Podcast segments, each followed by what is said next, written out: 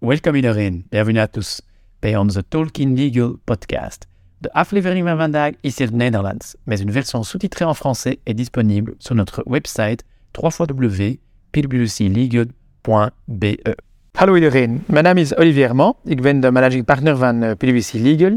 En ik heet jullie welkom uh, in deze nieuwe, of deze tweede podcast van onze Talking Legal, uh, die we vandaag dediceren aan de sociale verkiezingen in België.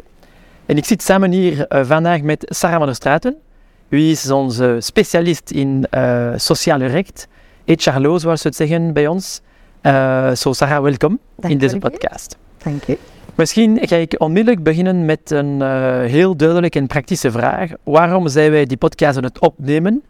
Gezien dat, als ik mij niet vergis, de sociale verkiezingen zijn gepland voor uh, 24 mei 24. Dat is misschien een beetje vroeg om dit topic al te bespreken. Terechte vraag, Olivier, absoluut. Uh, mei 24 lijkt uh, inderdaad nog veraf. Maar eigenlijk zijn we al gestart met de eerste fase in aanloop naar de sociale verkiezingen. Want Uh, sociale verkiezingen worden um, georganiseerd indien er gedurende een bepaalde referteperiode een bepaald gemiddeld personeelsbestand uh, wordt bereikt. En die referteperiode is gestart op 1 oktober van vorig jaar en loopt nu tot uh, 30 september 2023. Um, en indien in die periode ondernemingen een gemiddeld personeelsbestand van 50 halen, dan zullen zij verkiezingen moeten organiseren voor een comité voor bescherming en preventie op het werk en ook voor een ondernemingsraad indien ze aan 100 werknemers komen. Maar ik denk, uh, Sarah, de concept van onderneming is breder dan gewoon de onderneming of de juridische uh, realiteit van een onderneming. Misschien kun je dat uh, uitleggen? Ja, de definitie van onderneming is inderdaad specifiek voor de sociale verkiezingen. het is zo dat sociale verkiezingen worden georganiseerd op het niveau van de onderneming als technische bedrijfseenheid. Um, of TBE, uh, zoals we dat ook noemen, um, die dus een bepaalde mate van economische en sociale autonomie moet, uh, moet hebben. Um, het is zo dat de TBE vaak samen zal vallen met een juridische entiteit, maar dat is zeker niet altijd zo. dus het kan zijn dat één juridische entiteit uh, meerdere TBE's omvat, en uh, meerdere juridische entiteiten kunnen ook samen één grote TBE vormen. Dus het is heel belangrijk om die afbakening goed te doen, um, om dat goed te bekijken. Uh, en dus raden we bedrijven ook aan uh, om daar goed op voorhand mee te starten en te checken of ze dus één of meerdere TBE's binnen hun bedrijf hebben. Dit is inderdaad een heel belangrijke verduidelijking, want dat betekent dat men moet eerst dit concept van TB goed te masteren, te definiëren, om te weten of ja of niet een groep, een TB bestaat of niet. Mm -hmm. uh, je hebt vermeld straks uh, de referteperiode. Kun je misschien dat, ook dat concept van de referteperiode een beetje uh, verder toelichten? Ja, het belang daarvan inderdaad, voor de meeste bedrijven zal het eenvoudig zijn om, als de technische bedrijfseenheid duidelijk is, om na afloop van de referteperiode dat gemiddeld personeelsbestand te gaan berekenen. Veel bedrijven krijgen hulp van hun sociaal secretariaat uh, daarbij. Um, maar er zijn toch uh, twee situaties waar dat ik toch zou zeggen, heb extra aandacht voor die referteperiode. Um, in eerste instantie bedrijven die zo net onder de drempel zitten van 50 werknemers. Voor hen is het toch belangrijk om in achterhoofd te houden dat zelfs het inzetten van een aantal jobstudenten tijdens de zomerperiode al een impact kan hebben op of je verkiezingen al dan niet moet, moet gaan organiseren. Dus het is toch belangrijk om daarover na te denken. Um, en hetzelfde voor bedrijven die uitzendkrachten inzetten. Dus daar zal nu tijdens het tweede kwartaal van uh, 23 een register moeten bijgehouden worden om dus eigenlijk te kijken naar hoeveel uitzendkrachten uh, worden er ingezet. En zij zullen meetellen uh, voor de berekening van dat gemiddeld personeelsbestand. Dus toch twee belangrijke verduidelijkingen en, en nu al aandachtspunten eigenlijk in, in de aanloop naar de verkiezingen. Ja, inderdaad. Want dat betekent dat gewoon door een of andere situatie die, die, een detail zou kunnen zijn, kun je vallen in ja. de referperiode of Klopt. niet. En dus, dus heel belangrijk in termen van management van de workforce, om dat te bekijken. Klopt. In, in de details. Ja.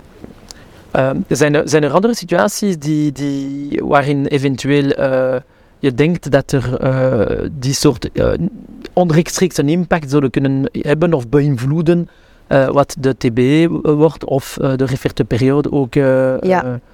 Ja, Ja, ik denk een, een belangrijk aandachtspunt eh, is, eh, of toch extra aandacht, denk ik toch, dat moet gegeven worden binnen bedrijven die recent in de afgelopen jaren, sinds de voorbije verkiezingen van, van 20, ehm, een of andere vorm van herstructurering hebben doorgevoerd. Eh, omdat herstructureringen uiteraard een impact kunnen hebben op eh, de technische bedrijfseenheid. Eh, en in sommige gevallen is dat heel duidelijk. Eh, in andere gevallen is dat wat meer ambigu. Dus daar moet toch zeker aandacht voor zijn, voor her- herstructureringen. Ja.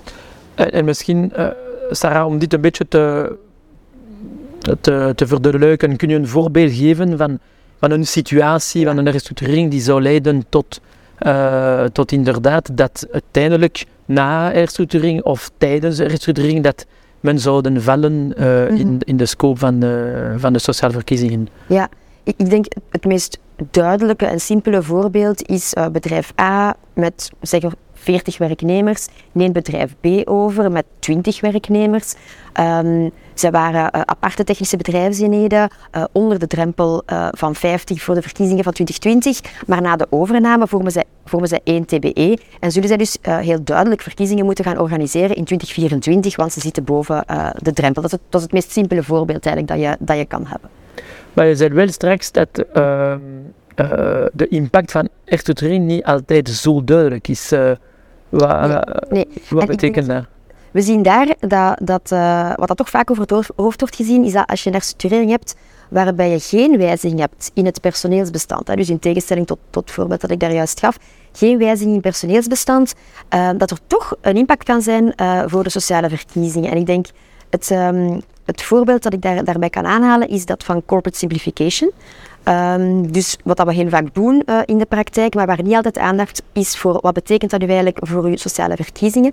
Ehm, dus het gaat bijvoorbeeld om eh, drie juridische entiteiten die aparte TBE's uitmaken binnen een groep eh, van, van ondernemingen. In de vorige verkiezingen van 20 eh, moesten zij geen verkiezingen organiseren, omdat zij 40, 45 werknemers gemiddeld te werk stelden, dus ze kwamen niet aan de drempel. Ehm, maar dan komt die corporate simplification, wat inhoudt, hè, 22 bijvoorbeeld, wat inhoudt dat eh, die aparte juridische entiteiten worden opgegeven en eigenlijk ehm, het bedrijf wordt ondergebracht in één eh, grote eh, juridische entiteit. Op zich verandert er operationeel niks. De werknemers blijven werken waar ze werken. Er zijn drie aparte vestigingseenheden. Dat blijven aparte TBE's. Ehm, dus je zou zeggen, er verandert niks. Eh, en toch, nu in 24, zullen zij verkiezingen moeten organiseren. Ehm, ook al zitten, zitten we qua ehm, personeelsbestand op niveau van de vestigingseenheden onder de 50, maar op juridisch entiteitsniveau zitten we eh, erboven. Eh, en daarvoor ziet de wet inderdaad dat in dat geval er toch verkiezingen moeten georganiseerd worden. Dus het is toch heel belangrijk om die situaties goed op de radar te hebben en dat op voorhand goed in kaart te brengen voor je aan zoiets begint. Ja.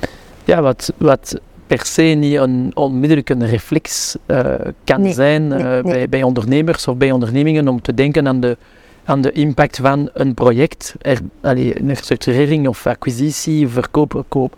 Maar wat zou dan je beste advies zijn aan, eh, aan ondernemers of ondernemingen die, die denken aan, aan het herstructureren binnenkort?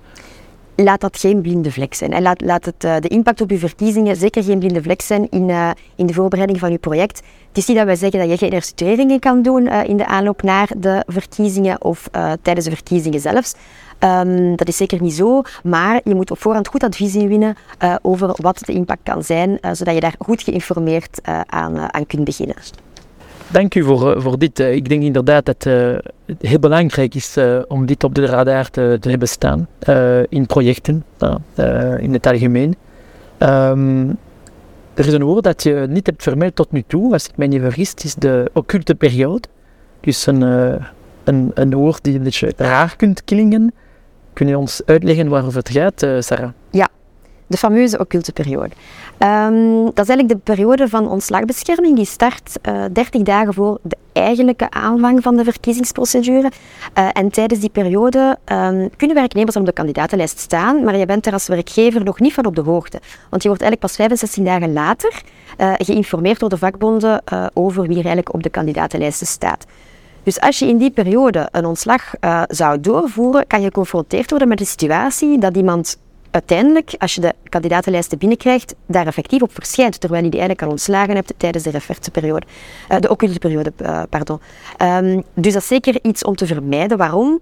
Uh, de sanctie als je iemand ontslaat zonder de specifieke beschermingsprocedure die er is te volgen, uh, dan riskeer je een grote beschermingsvergoeding te moeten betalen, die tot acht jaar loon kan, kan bedragen in het, in het slechtste geval.